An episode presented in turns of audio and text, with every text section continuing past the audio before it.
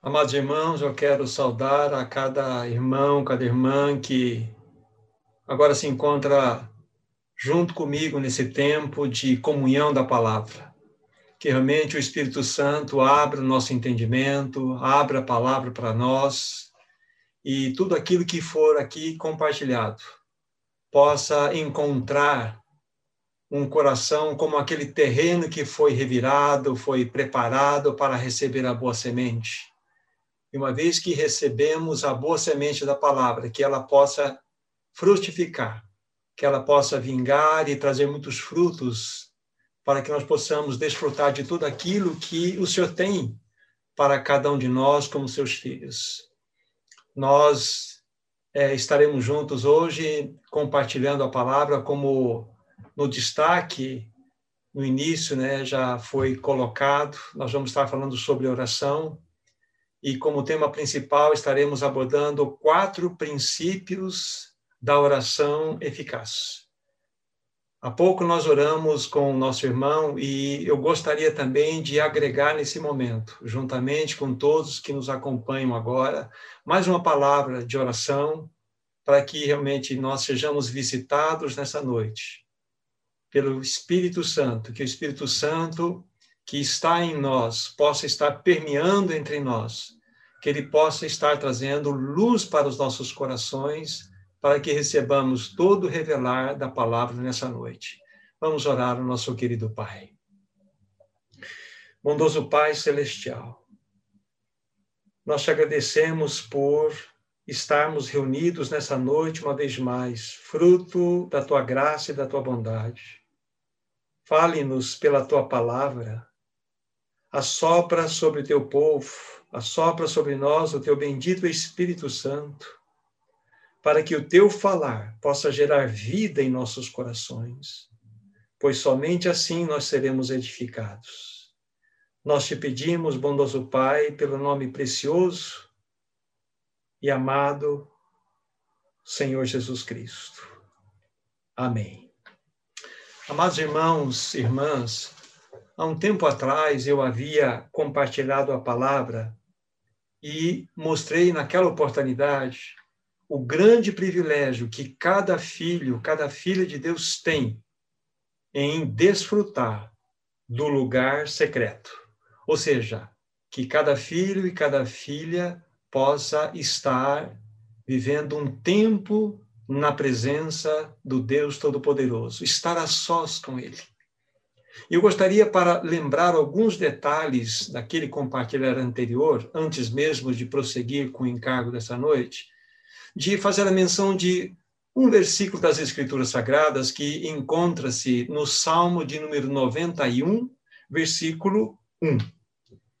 Salmo de, noven... Salmo de número 91, versículo 1. Lá está escrito o seguinte: Aquele que habita no esconderijo do Altíssimo, à sombra do Onipotente descansará. Que texto mais precioso rico! E com certeza muitos de nós, por muitas vezes, já tivemos acesso a essa palavra. Aquele que habita no esconderijo do Altíssimo. Essa palavra em especial, esconderijo que aparece aí, ela pode ser traduzida como lugar secreto. Perfeitamente, se você for pesquisar, nas possibilidades de tradução dessa palavra, você encontrará esse caminho, lugar secreto. Ou seja, aquele que habita, aquele que mora, aquele que permanece no lugar secreto, tenha certeza que está debaixo da proteção da sombra do Onipotente.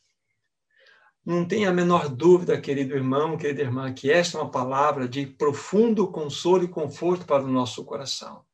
Eu estava meditando quando estava fazendo isto nesse texto, e o que subiu ao meu coração também foi um pensamento alternativo sobre essa palavra esconderijo, sobre essa palavra lugar secreto, que é pousada da graça. Isso muito me encheu o coração, porque essa expressão pousada da graça é uma expressão doce. Aquele que habita, aquele que permanece na pousada da graça, com certeza receberá toda a proteção do onipotente gracioso que ali se encontra. Veja que palavra maravilhosa nós temos diante de nós. Então, lembro-me, querido irmão, querida irmã, que naquela oportunidade nós havíamos dito isto, né, de a, o privilégio realmente da grande riqueza que nos é proporcionada através desse estar na presença do Altíssimo, de gozarmos um tempo a sós na presença desse Deus tão maravilhoso. Eu posso dizer aos meus irmãos e, meus, e às minhas irmãs que não há gozo maior do que termos a plena consciência de estarmos na presença do Deus Todo-Poderoso, do Deus que criou os céus, que criou a terra, que criou o mar e tudo que em todas essas realidades existe. Não tem gozo maior de termos essa consciência desse Deus soberano e depois, quando nós iniciarmos o tempo de comunhão com Ele, podermos chamá-lo de Pai. Olha só que figura maravilhosa nós temos diante de nós. Que quadro lindo que nós temos diante de nós. O Deus Todo-Poderoso está nesse lugar secreto. O Deus Todo-Poderoso está nesse esconderijo, ali que ele está. E ele te convida a estar na presença dele. E você pode chamá-lo de Pai. Isso não é maravilhoso? Ao meu coração é. Eu tenho certeza que ao teu coração também é. Isso gera frescor na nossa vida. Isso gera ânimo. Isso gera em nós descanso. Como nosso irmão na introdução falou, vivemos em tempos difíceis, em tempos trabalhosos, em tempos onde a palavra medo talvez seja uma das palavras mais ouvidas nesse tempo. Mas aquele que habita no esconderijo do Altíssimo, aquele que está na pousada da graça do seu Pai, esse está tranquilo. Esse pode ficar tranquilo, porque o Deus Todo-Poderoso é quem te segura no colo. O Deus Todo-Poderoso é que tem você em seus braços. Não é maravilhoso isto? Então, quando nós, naquela oportunidade, falamos a respeito desse grande privilégio, fizemos essa menção. E quando nós temos a convicção de que nós estamos na presença dele, com toda certeza nós vamos desfrutar, sabe, de três realidades que quero colocar para vocês aqui. Nós vamos desfrutar de uma realidade de paternidade. Teremos a absoluta certeza de que é o Pai que está nos acolhendo. Teremos a realidade da expressão do seu amor envolvendo o nosso coração e algo tremendamente importante para o seu coração, um sentimento de pertencimento. Não tem sentimento mais importante para a vida de uma pessoa nesse tempo, que é você ter a convicção que você pertence a alguém. Quantas pessoas sofrem, quantas pessoas estão sem rumo porque não sabem que pertence a alguém. E essas pessoas se desiludem, sofrem muito Agora, eu quero dizer para você, em Cristo Jesus, que quando você entra no lugar santíssimo, você tem essas três realidades experimentadas no seu coração. Você é filho ou filha. Você é amado ou amada. Você pertence a esse Deus soberano. Isso não é maravilhoso? Ao meu coração é. Então, tudo isso é o resultado de nós entrarmos nesse esconderijo maravilhoso, nesse lugar secreto que nós não podemos é, não considerar com seriedade isto. Espero que você que ouviu naquela oportunidade esteja considerando esta este assunto com muita propriedade. Mostramos também naquela oportunidade que quando estamos no lugar secreto, junto ao Pai, há pouco eu disse, de uma maneira afetiva, de uma maneira carinhosa de expressar esse momento, quando nós estamos acolhidos no colo do nosso Pai Celestial, sentindo o afago, o aperto dele, nós podemos, nesse momento, abrir nossos corações. Nós podemos, nesse momento, compartilhar sobre as nossas lutas, sobre os nossos sofrimentos, sobre o próprio medo que muitas vezes invade o nosso coração é ali naquele momento, onde esse Deus e Pai que sabe absolutamente todas as coisas, quer te ouvir, quer me ouvir. Ele não precisava ouvir nada de nós para saber tudo que está em nós, mas ele deseja ouvir dos teus lábios tudo aquilo que se passa no seu coração, para que você seja, de fato, abençoado, abençoada pelo Senhor. Isso é maravilhoso. Sabe, meus irmãos, minhas irmãs, eu digo que nós seremos inundados, invadidos por uma imperturbável paz. Uma paz que você e eu não conhecemos e jamais iremos conhecer ao nível natural, porque essa paz ela não procede da esfera natural, é uma paz que vem do alto, é a paz que excede todo entendimento, como diz Paulo quando ele escreve a sua carta aos irmãos em Filipos. É uma é uma paz imperturbável que inunda o seu coração. Agora eu quero dizer o seguinte, que esta paz vai inundar o seu e o meu coração Guarde que eu vou te dizer, não é porque nós teremos as soluções imediatas dos nossos problemas ou questões que estamos colocando diante do Senhor. A paz não vem pelas resoluções dos nossos problemas. A paz, na realidade, ela chega a nós porque nós estamos no colo do nosso Pai. A paz inunda o nosso coração porque nós estamos desfrutando da presença majestosa que envolve todo o nosso ser, produzindo um descanso. A sua presença é como um manto de amor que nos envolve. Sabe, irmão, irmã, não sei se você já teve essa experiência, você abraçou uma pessoa que você muito ama, que você muito reconhece o seu valor e sua dignidade. Essa pessoa ela tem um perfume característico, perfume mesmo, esse que nós colocamos. E quando você vai embora, você leva aquele perfume junto. Você chega na sua casa, ainda você sente aquele aroma. É isso que acontece quando nós somos abraçados pelo nosso Pai. O seu amor, o seu perfume fica em nós. E isso vai manifestar para outras pessoas. Alguém vai dizer para você: você esteve com alguém.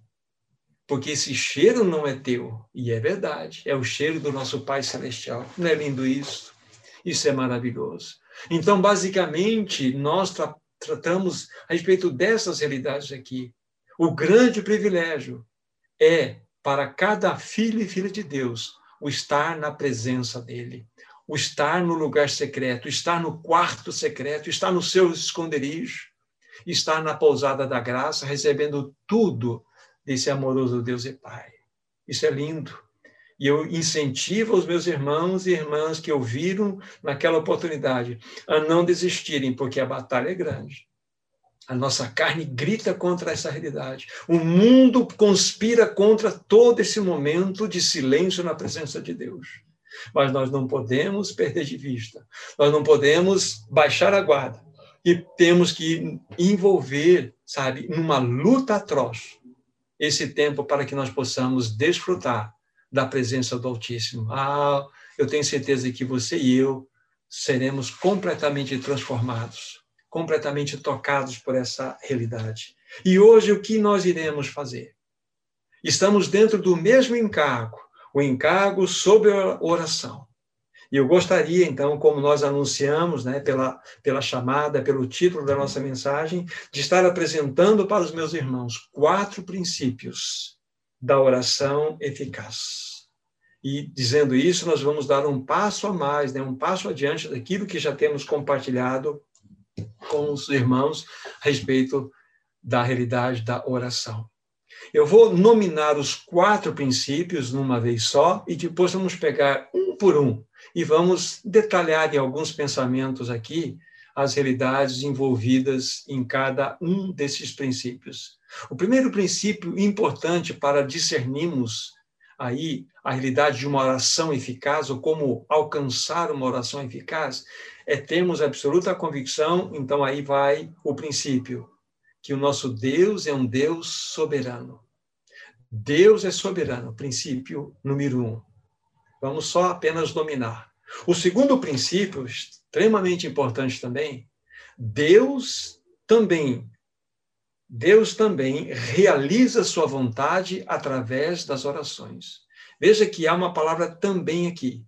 Deus também realiza a sua vontade através das orações. Porque o também está aqui? Porque Deus é soberano ele não precisa de absolutamente nada, ninguém, de conexão alguma para fazer a sua vontade. Ele simplesmente ele pode fazer a sua vontade. Mas aqui nesse segundo princípio, nós vamos estar vendo que Deus também realiza a sua vontade através das orações. Um princípio extremamente importante para nós. O terceiro princípio, O terceiro princípio envolve o quê? A fé nos liga às promessas de Deus. A fé nos liga às promessas de Deus. Esse é o terceiro princípio. Não há como nós acessarmos a promessa de Deus, não há como nós acessarmos as bênçãos que Deus deseja derramar sobre nós, se não for através de algo que Ele mesmo promove em nossos corações a fé. A fé, então, é tremendamente importante. A fé nos liga às promessas de Deus. E, por fim, o quarto, o quarto princípio, eu chamo de princípio resultante, porque será como que um resultado vindo dos três princípios anteriores. Eu digo, então, que esse princípio vai ser chamado a confiança gera segurança e alegria. A confiança, a confiança gera segurança e alegria. Então, só repetindo e vamos entrar logo no primeiro. Deus é soberano, primeiro. Segundo, Deus também realiza sua vontade através das orações. Segundo princípio. Terceiro princípio, a fé. A fé nos liga às promessas de Deus. E o quarto princípio, como há pouco falamos, a confiança gera segurança e alegria. Muito bem, agora vamos discorrer em cada um desses princípios aí trazer alguns pensamentos aos meus irmãos. Lembre-se, nosso tema é quatro princípios da oração eficaz. Olhando para o primeiro, Deus é soberano. Sabe, amado irmão, amada irmã, a oração eficaz começa exatamente nesse ponto, começa aqui. Ela não começa em nenhum outro ponto que foi citado, mesmo que poderíamos citar. Nós poderíamos levantar mais e mais princípios aqui mas estes são suficientes. Mas em todos os demais que poderiam ser levantados, nenhum deles poderia antecipar este aqui. Deus é soberano, extremamente importante. O nosso Deus, e isso precisa estar muito claro no nosso coração, o nosso Deus é o Senhor de todo esse universo. Ele é o Senhor da história. Ele não é somente o Senhor da história, ele é o Senhor dos acontecimentos da história. Ele é o Senhor das circunstâncias que envolve todo, todo, todo esse universo, inclusive as circunstâncias que recaem sobre nós. Ele nunca perdeu o controle de absolutamente nada.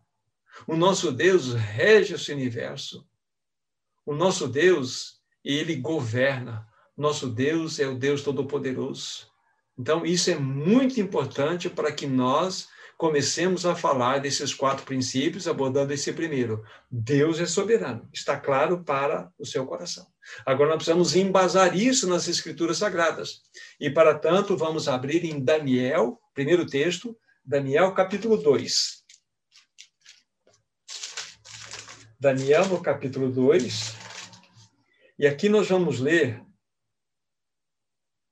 Aqui nós vamos ler do versículo 20, versículos 20 e 21 são suficientes para nós. Repetindo Daniel 2, versos 20 e 21. Disse Daniel: Seja bendito o nome de Deus de eternidade a eternidade, porque dele é a sabedoria e o poder.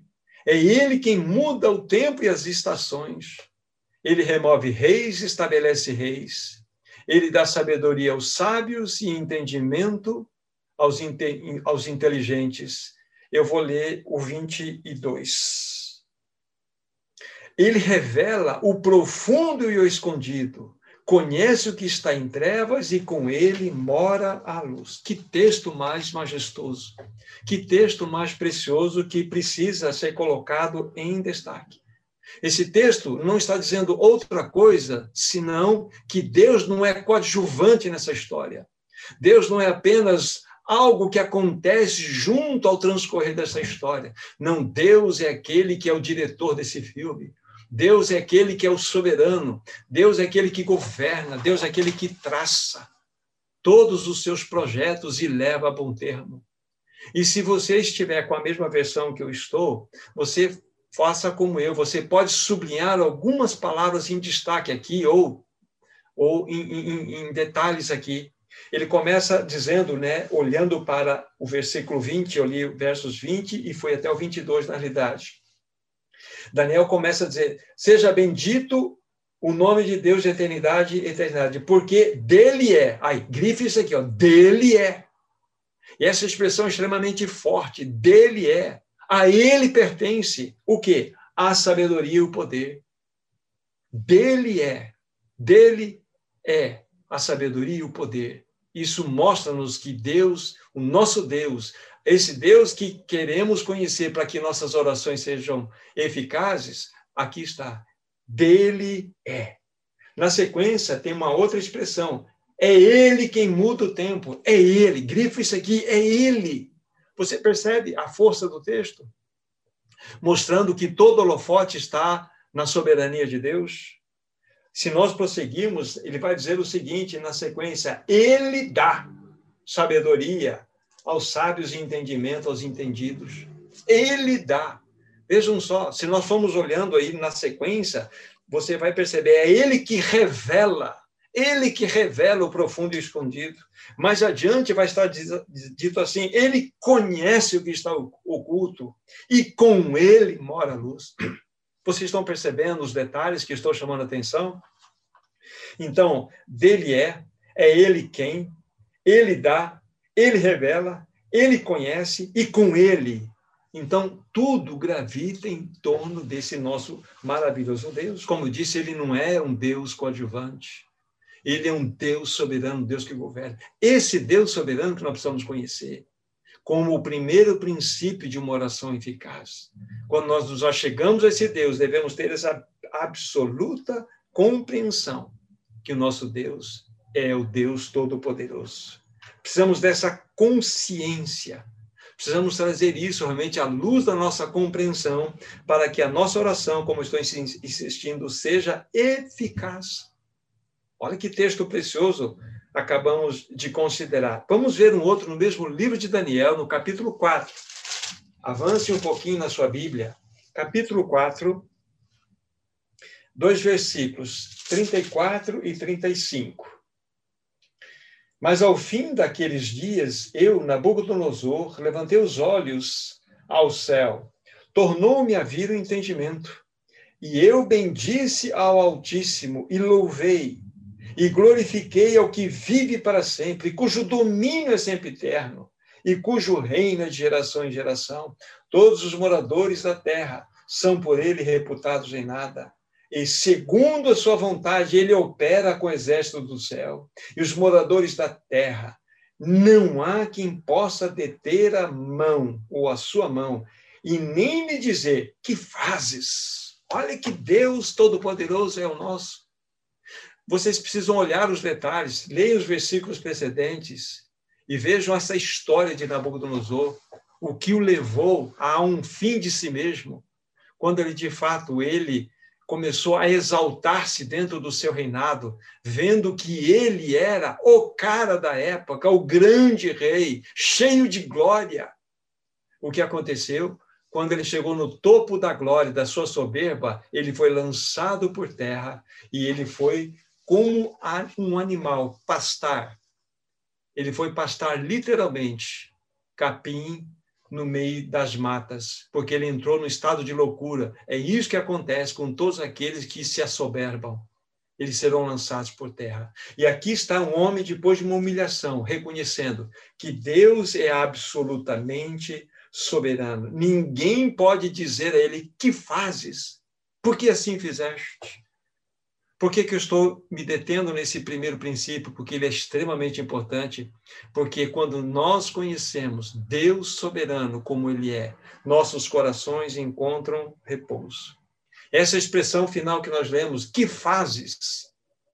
É a marca, é uma pergunta, é uma marca clara da sua soberania. Ele não tem que dar satisfação para ninguém. E graças ao bom Deus, a vontade dele é sempre boa, perfeita e agradável. Este é o Deus a quem nós nos dirigimos. Este é o Deus que precisamos conhecer para que nós tenhamos uma realidade de oração eficaz. Esse é o ponto. Agora nós precisamos avançar num outro texto ainda dentro desse primeiro princípio que está em Jeremias capítulo 32. Voltem suas Bíblias para Jeremias capítulo 32. Aqui nós vamos ler dois versículos. O primeiro é o 17. Diz assim: Ah, Senhor Deus, eis que fizeste os céus e a terra com o teu poder e com o teu braço estendido. Coisa alguma te é demasiadamente maravilhosa. Isso aqui é, de fato, aquele ah que Jeremias está colocando para que ele, na admiração diante do Senhor, diga, diz, essas, diz essa palavra aqui para nós. Senhor Deus, eis que fizeste os céus e a terra, com o teu grande poder e com o teu braço estendido. Coisa alguma te é demasiadamente maravilhosa. Nada. Este é o Deus soberano que precisamos conhecer. Agora veja o que o Senhor diz no versículo 27. Agora é o Senhor dizendo: Eis que eu sou o Senhor, o Deus de todos os viventes. Acaso haveria coisa demasiadamente maravilhosa para mim? Ele está perguntando para mim, para você. Tem coisa difícil para que eu realize? Tem coisa demasiadamente meia complicada para que eu não realize ou não faça? Não há, né, irmão, minha irmã? Então, estamos diante de um Deus todo-poderoso. Nada há, nada há de difícil para o nosso Deus. Eu vou apenas citar, se você quiser gravar, registrar e depois olhar no texto, é apenas para mencionar, para ganharmos tempo aqui.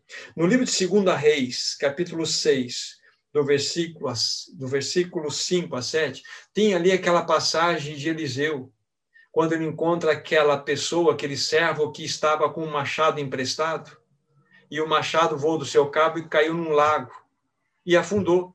E aquele servo ficou completamente transtornado. E quando ele disse para Eliseu sobre a sua dor, a sua pena, dizendo que aquele machado era emprestado, Eliseu disse assim: Onde foi que caiu o machado? Ele disse: Ali. Aí Eliseu jogou um pedacinho de graveto em cima onde o rapaz, o servo, apontou e aquele machado de ferro flutuou. Você já viu isso na história? O ferro flutuar sobre a água? Pois é, este é o poder que teu Deus tem. Ele faz flutuar ferro. Sabe essa essa situação impossível de acontecer? Esse ferro que afundou, Deus pode fazer com que ele venha à tona, à flor da água. Você crê que Deus é soberano?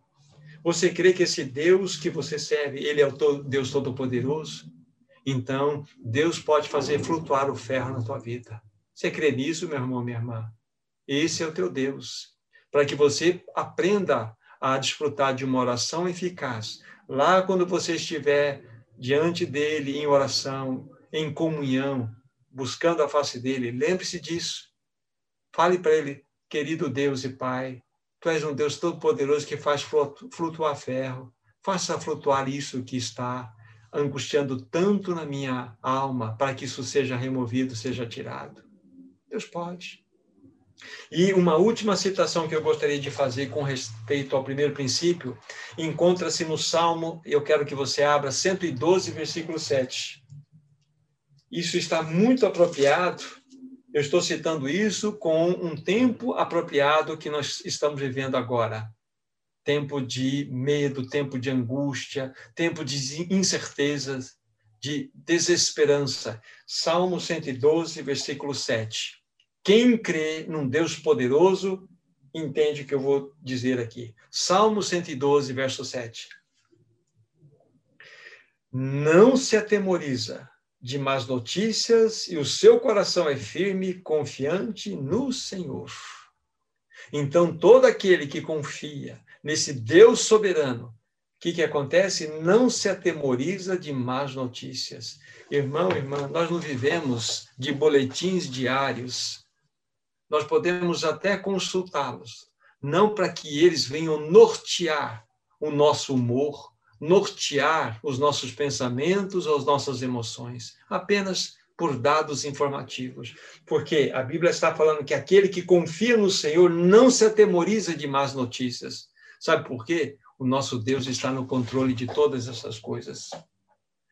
Haverá um momento, querido irmão, querida irmã, que Deus levantará a mão de tudo isso que está acontecendo e quando ele fizer isso, quero dizer para você o seguinte: que todo esse tempo que nós estamos passando, de lutas, de incertezas, possa ter produzido em você um caráter mais genuíno de Cristo, possa ter produzido em você um temor maior, um arrependimento da sua vida e eu também da minha, para que nós possamos estar cada vez mais sendo preparados para o retorno de Cristo. Porque se ele afastar a sua mão nessa circunstância e todas as coisas começarem a de certa forma a vir a uma entre aspas normalidade, se nós não tivermos avançado, querido irmão, que prejuízo foram esses esses meses todos que nós passamos nesse tempo. Se Cristo não tem sido mais formado em você e em mim, alguma coisa está acontecendo de errado. De certa forma, eu fiz um parênteses aqui, aproveitando esse momento. Então, aqui está, dentro dessa primeira colocação, o primeiro princípio para que nós tenhamos uma oração eficaz. Você e eu precisamos crer que o nosso Deus, ele é o quê? Absolutamente soberano. Deixo só para finalizar esse ponto dizer algo extremamente importante para os nossos corações. Muito importante. A eficácia das nossas orações, guarde bem, a eficácia das nossas orações não significa, não significa que seremos atendidos em tudo o que pedirmos. Vá guardando aí. Mas significa que a vontade de Deus, que é boa, perfeita e agradável, ela reinará sobre as nossas petições. Guardando no coração, o que gera paz em nós, guarde isso também, meu irmão, minha irmã, não é termos as nossas orações atendidas conforme queremos. Vou repetir. O que gera paz em nós não é termos as nossas orações atendidas conforme nós planejamos, ou tanto insistimos e até choramos diante de Deus. Não mas é o termos a certeza de estarmos no centro da vontade de Deus. Sabe, meu irmão, minha irmã, na nossa jornada cristã, como filhos e filhas, nós temos muitas baixas, nós temos perdas, nós temos lutas, nós temos situações que realmente é, é, promovem nos nossos corações sentimentos de inquietação, muitas vezes. Mas não invalida de forma alguma que nós temos um Deus soberano governando todo esse universo. O que vai gerar paz no teu e no meu coração é a certeza de estarmos no centro da vontade do nosso Deus.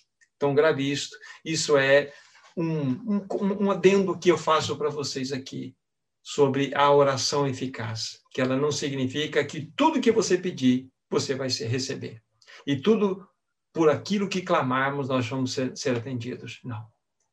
A nossa paz é o gozo de estarmos no centro da vontade do nosso Deus. Dito isto, vamos para o segundo princípio.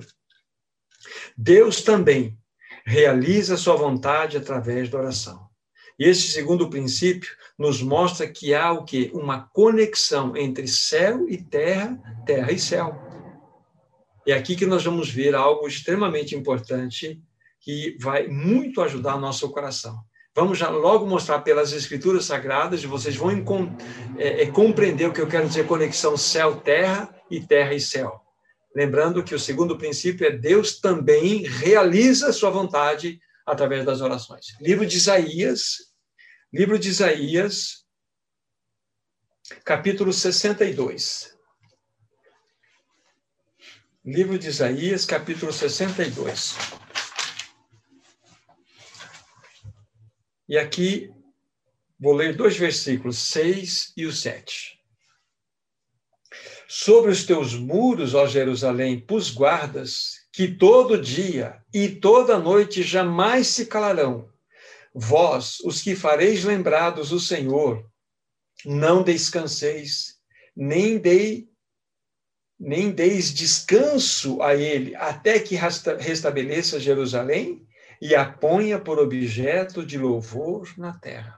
Olha que texto precioso nós temos diante dos nossos olhos. Para vocês entenderem, sobre os muros de Jerusalém pus guardas, que todo dia e toda noite jamais se calarão, e vós fareis lembrados o Senhor. Ou seja, esse é um clamor dirigido ao Senhor. Vós, os que fareis lembrar do Senhor, não descanseis e nem deis ao Senhor descanso, até que restabeleça Jerusalém. Isso significa o seguinte, que há uma realidade de conexão. Jerusalém seria restabelecida dentro da sua glória na medida em que o povo, enquanto na medida em que aqueles servos clamassem ao Deus Todo-Poderoso e não darem descanso a Ele até que Ele dê descanso a Jerusalém. Isso mostra que há uma conexão terra e céu, céu e terra. Deus poderia, independentemente desse clamor, fazer todo o seu projeto e realizar todo o seu plano. Mas é interessante que o Espírito Santo deixa registrado isso para nós, para mostrar que há uma conexão. E é interessante que é um clamor a ponto de ouvirmos o profeta dizer: olha, não deis descanso ao Senhor até que ele restabeleça. Ou seja, é aquela oração insistente, é aquela oração perseverante, que não dá sossego ao nosso Deus e Pai, com todo respeito, para que ele realmente atenda ao clamor. Então, Deus também realiza a sua vontade através das orações. Irá ficar mais claro para os meus irmãos, lendo agora Mateus capítulo 18. E aqui nós temos, de fato, uma clareza, né, uma luz maior sobre esse assunto, mostrando que há uma conexão entre terra e céu, céu e terra, no que tange a Deus realizar a sua vontade. Mateus 18, do versículo 18 a 20. Diz assim: Em verdade vos digo que tudo que ligardes na terra terá sido ligado no céu, e tudo que desligardes na terra terá sido desligado nos céus. Em verdade também vos digo que se dois dentre vós sobre a terra concordarem a respeito de qualquer coisa que porventura pedirem, ser-lhe-á concedida por meu Pai que está nos céus porque onde estiverem dois ou três reunidos em meu nome, ali estou no meio deles. Olha que texto precioso nós temos diante de nós. Tudo que nós ligamos na terra terá sido ligado no céu. Isso mostra-nos que há essa conexão clara entre a terra e o céu. Deus de, deseja realizar a sua vontade.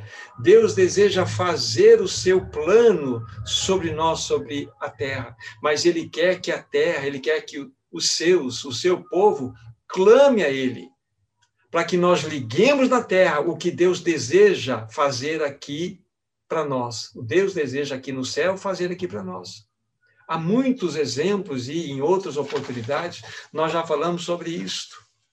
Há uma conexão clara. Deus deseja o quê? Deus deseja, vamos dizer, para o seu povo e também para nós individualmente. Deus não deseja formar o caráter de Cristo em você, isso não é um desejo claro. Deus não deseja que você, de fato, aprenda a viver uma vida de negar a si mesmo, tomar a sua cruz e ir após Ele. Então você pode orar isso com absoluta certeza. Querido Deus, eu quero ligar aqui na terra que mais e mais do caráter do teu filho seja formado em mim, que mais e mais da vida dele seja expressa através de mim, que mais e mais o seu perfume possa ser exalado através de mim. Você está ligando algo que Deus deseja verdadeiramente fazer na sua vida. E o que você vai desligar? Coisas muito simples e muito cotidianas eu estou lembrando aos meus irmãos aqui. Tanto coletivamente nós podemos pedir isso para a igreja de um modo geral, como individualmente podemos dizer: Senhor, eu quero desligar essa realidade que tanto entristece o seu coração. Veja, Senhor, as minhas reações diante das circunstâncias. Veja, Senhor, esse sentimento que eu estou nutrindo contra aquele irmão, contra aquela irmã. Veja, Senhor, como que eu sou uma pessoa extremamente, sabe, desequilibrada nas minhas emoções. Senhor, não é da tua vontade. Eu quero desligar isso aqui, Senhor. O Senhor está lá no céu, desejoso. Entenda essa, essa colocação apenas para efeito de compreensão. Ele está desejoso de ouvir esse pedido seu, para que ele possa, então, de fato, desligar essas coisas que tanto importunam você. Estou falando em linhas bem básicas para que nós entendamos que é exatamente nesse, nessa plataforma que nós podemos andar. Por que, muitas vezes nós não experimentamos, experimentamos sabe, a, a, as bênçãos do nosso Deus que Ele tanto deseja derramar para nós? Até digo mais, há muitas promessas de Deus para a sua vida em especial individualmente falando. E há muitas promessas do próprio Deus para o seu povo. Há muitas promessas do nosso amado Senhor Jesus para a sua igreja que estão engavetadas. E elas não estão sendo trazidas para a terra, sabe por quê? Porque nós não estamos ligando aqui na terra. Porque nós não estamos fazendo esse canal de ligação. Nós não estamos orando segundo a vontade dele para que ele derrame sobre nós essa bênção. Então, há muitas promessas que estão engavetadas, que você poderia estar desfrutando exatamente nesse momento delas. Então, é hora de nós desligarmos e também é hora de nós ligarmos aqui na Terra o que Deus deseja fazer por nós. Tanto no que tange ele derramar as bênçãos, como ele tirar as coisas que não glorificam o nome dele. Me lembro do irmão Otmani, eu tinha até notado esses dias esse assunto, uns dias anteriores, o irmão Otmani fala que, dentro desse sentido, dessa categoria de princípio, que Deus também realiza a sua vontade através das orações, ele diz o seguinte, que as nossas orações são como, são como o trilho por onde um trem passa. Pensa nessa minha mão, aqui esquerda, no caso, seja aqui trilhos. E a minha mão direita, o trem. O trem, então, ele precisa de trilhos para que ele possa realmente passar. Então, o trem, ele jamais poderá levar adiante tudo que ele tem na sua carga para lugar algum se não, haver, se não tivermos trilho. Por outro lado, se nós tivermos apenas o trilho e não tivermos o trem, nós podemos ter o trilho que for, mas nós nunca teremos nada, os mantimentos chegando ao seu destino. Por quê? Porque nós não temos trem. Então, trilho precisa de trem. O trem traz todo o suprimento para as necessidades. Então, nós oramos e vem o trem da vontade de Deus e faz todo o seu derramar de tudo que nós precisamos. Então, esse segundo princípio envolve exatamente essa grande bênção: trilho e trem. As nossas orações são os trilhos, o trem é a vontade de Deus. E volto a dizer, que há muitas promessas engavetadas do Senhor. Há muitas bênçãos dentro desse trem, representando a vontade de Deus nos seus vagões, que estão armazenadas. E não chegaram ao seu destino porque faltam trilhos para que esse trem possa correr. Quem sabe você não tem recebido aquilo que Deus tem para você porque você não está orando, você não está desfrutando do quarto secreto, você não conhece o seu Pai, você não sabe que Ele é absolutamente soberano, que ele move céus e terra, que ele estabelece rei, que remove reis, que ele é aquele que dá sabedoria, com ele mora a sabedoria, ele, ele é a luz, com ele mora a luz. Talvez nós não conhecemos isso. Então, como nós vamos colocar trilhos adequados para que ele possa descarregar as suas bênçãos em nossa vida, na nossa família, sobre o seu povo, sobre a igreja do seu amado Senhor. Então, entende esse segundo princípio? Ela é extremamente importante. Eu digo o seguinte, que nesse segundo princípio, um depende do outro, ou seja, o trilho depende do trem. Mas por incrível que pareça, eu vou dizer, o trem depende do trilho. Então, esse segundo princípio, para que você tenha uma oração eficaz, você precisa orar dentro dessa realidade. Você precisa dar ao Senhor caminhos através dos quais ele irá realizar a sua vontade. Ele irá chegar a você com as suas bênçãos. Vem aquele trem com aquele barulho maravilhoso que ele está chegando ao seu destino. Ele está chegando onde ele vai estacionar para que seja tirado todas aquelas bênçãos, aqueles cereais maravilhosos que vão alimentar a sua vida. Faz tempo que você não ouve o apito do trem chegando até você, não é, meu irmão, minha irmã? Sabe por quê? Porque você não tem colocado trilhos que possam chegar à sua estação, para que esse trem venha apitando. Está chegando a bênção. Está chegando a bênção. Então, ore, meu irmão, minha irmã. Busque diante do Senhor orar segundo o coração dele. Entende o segundo princípio? O segundo princípio envolve isso. Deus também, ele realiza a sua vontade através da oração. Isso é extremamente maravilhoso. Concluindo, então, há uma conexão nesse segundo princípio entre céu terra, terra e céu. Então, pense sobre isso. Deus é soberano, começamos aqui, mas Deus, ele também age através das nossas orações, compreende? Agora vamos para o terceiro princípio, que foi destacado como a fé nos liga às promessas de Deus. Não há outro mecanismo, não há outro caminho que possa nos ligar às promessas de Deus. Não há como nós recebemos a promessa de Deus, não há como obtemos as bênçãos de Deus se não for pela fé. Não há algo natural em nós, por mais maravilhoso que seja, que possa servir de conexão para recebermos as bênçãos, as promessas de Deus. É a fé. É a fé que nos conecta às promessas de Deus. Extremamente importante isto. Agora, vejamos Lucas, primeiro texto sobre esse terceiro princípio, Lucas capítulo 18. Lucas capítulo 18. E aqui nós vamos ver, ou ler, na realidade, é um lamento do Senhor. Lucas 18, Lucas 18, versículo 8. Depois dele ter considerado aquela parábola que em muitas Bíblias traz como título a parábola do juiz iníquo, no final dessa parábola, versículo 8, Jesus diz assim: Digo-vos que depressa lhes fará justiça, referente ao que ele tratou anteriormente aqui. Agora, o ponto importante para eu falar para vocês aqui. Contudo, quando vier o filho do homem, achará porventura fé na terra? Olha só, isso é um lamento. Quando o filho do homem voltar, ele chegar, ele vier, ele achará fé na terra? Se ele não achar fé na terra, o que, que ele vai achar? O que ele vai achar? Sabe o que ele vai achar, meu irmão, minha irmã? Um povo governado pelas circunstâncias, o seu próprio povo. Ele vai encontrar na realidade, um povo que pode ser comparado a um, um, barco que está à deriva, ou seja, perdeu seu leme, está entregue às ventanias do mar aberto. Um povo que não tem rumo, um povo que não tem, não, não tem para onde ir porque perdeu o seu leme, perdeu o seu norte, não tem como ser governado, perdeu a bússola que dirigia. O que ele achará? Ele achará um povo de alma agitada, um povo de alma agitada e com uma síndrome terrível do pensamento acelerado. Um povo de alma agitada com uma síndrome de pensamento acelerado. Não é os que mais vemos hoje? Vejam as crianças que têm.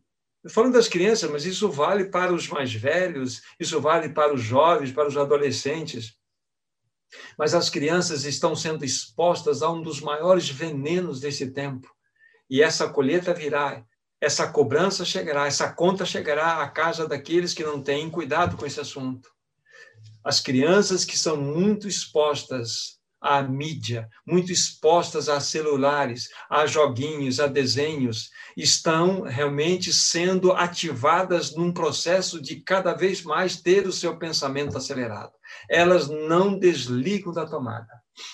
E muitos adultos não é diferente.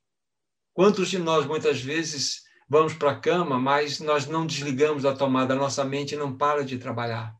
Síndrome do pensamento acelerado, fruto de uma sociedade caída, fruto de uma, uma sociedade agitada. É isso que Cristo Jesus, o Filho do Homem, achará quando ele vier na terra. Não achará um povo com fé.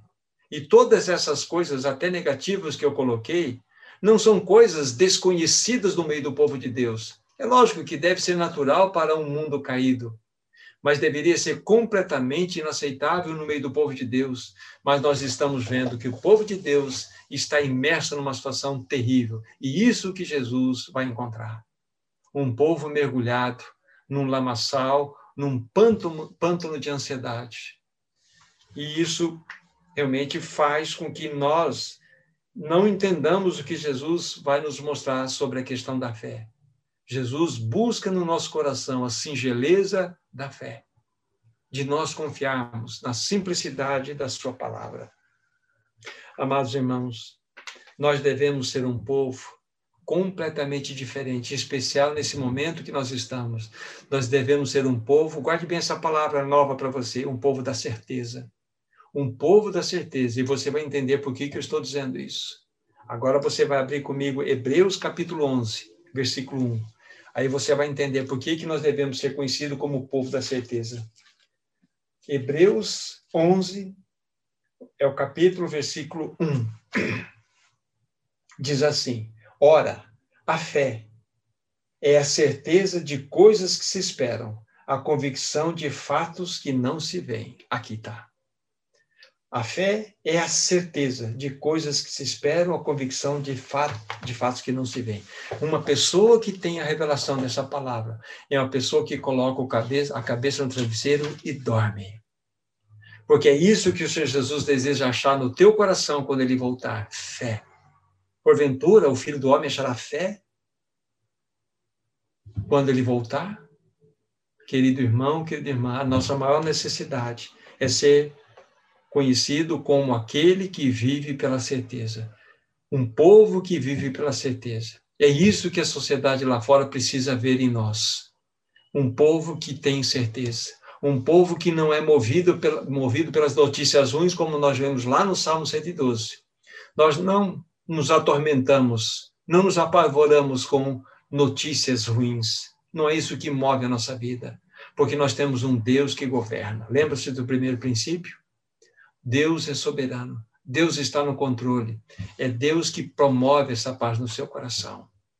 Então, nesse terceiro, nesse, nesse terceiro princípio, estamos falando que a fé nos liga às promessas de Deus. E aqui, fé é a certeza. E quero dizer para você, meu irmão, minha irmã, onde tem certeza, necessariamente tem descanso. Necessariamente você tem paz. Necessariamente você sossega, porque você tem certeza. E essa certeza advém do quê? Da fé. Então nós somos um povo da certeza. Precisamos ser. Precisamos ser. Vamos ver um exemplo muito prático de Jesus sobre esse assunto. Marcos capítulo 9. Marcos capítulo 9. Vocês vão, vão é, observar que texto precioso que vai nos mostrar algumas coisas interessantes sobre aquilo que Jesus deseja encontrar quando ele voltar, que é a fé. Marcos 9, de 22 a 24. E muitas vezes o tem lançado no fogo e na água para o matar. Mas, se tu podes alguma coisa, tem compaixão de nós e ajuda-nos. Ao que lhe respondeu Jesus: Se podes, tudo é possível que crê. E imediatamente o pai do menino exclamou com lágrimas: Eu creio, ajuda-me na minha falta de fé. Aí, na sequência, o texto vai nos mostrar a ação de Jesus manifestando o poder curador sobre aquele jovem que estava possesso. É todo o contexto. Eu peguei apenas os versos importante para nós. Vocês entenderam o que aconteceu aqui. Aquele moço estava possesso e muitas vezes era lançado por terra, no fogo e na água, e o inimigo queria o matar. Mas o pai diz assim: se tu podes alguma coisa, foi esta maneira que o pai chegou diante de Jesus. Se podes fazer alguma coisa, tem compaixão de nós e ajuda-nos. Agora veja a resposta de Jesus. Ao que respondeu Jesus, verso 23: Se podes, tudo é possível que crê. Tudo é possível que crê. Sabe o que Jesus está dizendo aqui para nós nessa experiência? Não é uma questão de se podes, é uma questão se você tem fé. Você tem fé, meu irmão, minha irmã? Porque se ela for do tamanho de um grão de mostarda, você vai dizer para um monte: sai daqui e planta-te para lá e vai para lá, ele vai te obedecer, de um grão de mostarda. Amado irmão, amada irmã, como nós precisamos conhecer esse Deus soberano, esse Deus que move céus e terra, que estabelece rei, remove reis, um Deus que tudo pode, um Deus que faz, flutuar machado, um Deus que fecha a boca de leão, um Deus que faz com que, mediante um fogo infernal, nem cheiro de fumaça ficasse sobre seus servos. Que Deus é este? É um Deus que busca em nós uma confiança singela. Eu confio em ti. Eu confio em ti. Então não é uma questão que se ele pode ou se ele não pode, é se você crê. Amado irmão, amada irmã, esse aqui é o ponto. Senhor, eu creio que tudo tu podes. Eu creio que em ti está todo o poder. Aí podemos fazer como aquele pai fez e exclamou com lágrimas, ajuda-me, ele disse, na minha falta de fé. Esse é o meu clamor. Esse deve ser o nosso clamor. Ajuda-nos, Senhor, na nossa falta de fé. E ele misericordiosamente está pronto a nos ajudar. Mas ele quer que nós exercitemos, cresçamos em fé. Nós não recebemos, nós não recebemos a fé quando nós nascemos de novo como se fosse um pacote completo. Nós começamos a crescer em fé. Nós começamos a avançar. Aumenta-nos a, a fé. Ajuda-nos na nossa falta de fé. Creia que o Senhor, Ele deseja fazer com que você seja alguém que tenha fé. E isso vai modificar completamente a sua e vai modificar a minha vida. Irmão, irmã, nós vamos colocar a cabeça no travesseiro e dormir. Sabe, sabe por quê? Somos o povo da certeza. Somos o povo da fé. Esse terceiro princípio é extremamente glorioso. E há tantas outras passagens você vai procurar depois. Eu vou ficar apenas com essas citações aqui para irmos logo para o último e quarto, o quarto e último princípio, para nós irmos para a conclusão do nosso tempo juntos. O quarto princípio, que é o princípio resultante, é a confiança gera, gera segurança e alegria. Exatamente isso que vai acontecer. É o resultado, não poderia ser outro. Vamos pegar duas passagens para embasar isso que estamos apontando para vocês. A primeira delas, Salmo de número 125. Salmo de número 125.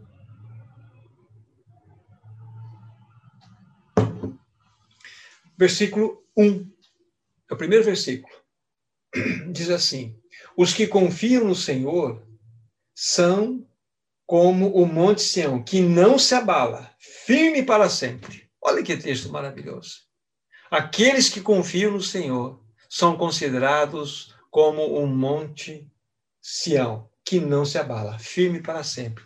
Olha aqui, fala-nos que não há abalo para aqueles que confiam no Senhor.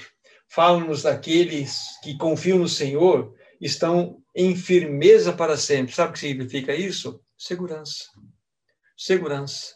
Esse é o princípio resultante. Quando nós cremos que nosso Deus é soberano, que ele também realiza a sua vontade através das, das orações, que a fé é que nos liga às suas promessas. Quando nós estivermos exercitando essas realidades, o princípio resultante é este: você terá absoluta segurança você será comparado a um monte Sião. Você já pensou isso? Você, minha irmã, minha irmã? A palavra dizendo para você, olha, você, se você confiar no Senhor, você será como um monte Sião. Ele não se abala, porque ele é firme para sempre. Isso gera segurança em você. O Senhor está falando isso para você, para o seu coração. Então, o primeiro aspecto é que gera segurança. O segundo é que promove em nós o quê? Alegria. Lógico, alegria.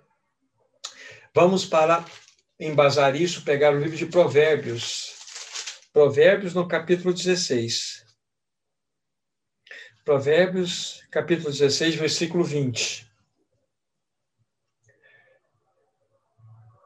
Olha só que texto precioso aqui, especial a parte do fim. O que atenta para o ensino acha o bem, e o que confia no Senhor, esse é feliz. Simples assim. Simples assim. Perceba que a nossa alegria, a nossa felicidade, o nosso gozo, o nosso regozijo está conectado ao nível de confiança que temos ao Senhor. E não às realizações da vida, não às coisas que nós alcançamos nessa vida, mas está conectado diretamente ao nível de confiança que você tem ao Senhor. Uma pessoa feliz, uma pessoa que tem, de fato, regozijo no seu coração, pode ter certeza, uma pessoa que começou a aprender o caminho da confiança nele. Na confiança nele. Tudo advindo dessa realidade que nós estamos apresentando para vocês nos quatro princípios.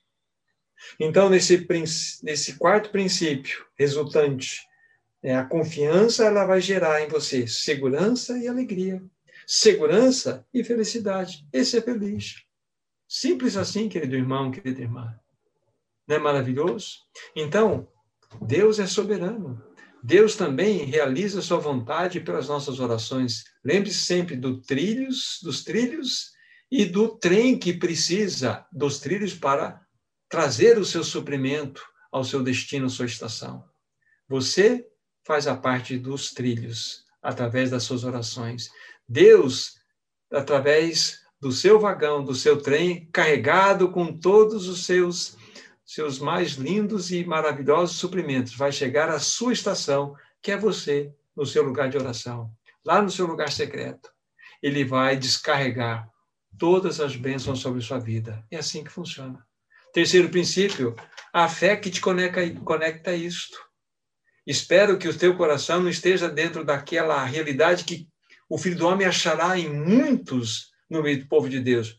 Agitação, alma inquieta, pensamento acelerado, mas que ele encontre em você, encontre em mim a singeleza da fé. Esse é o ponto.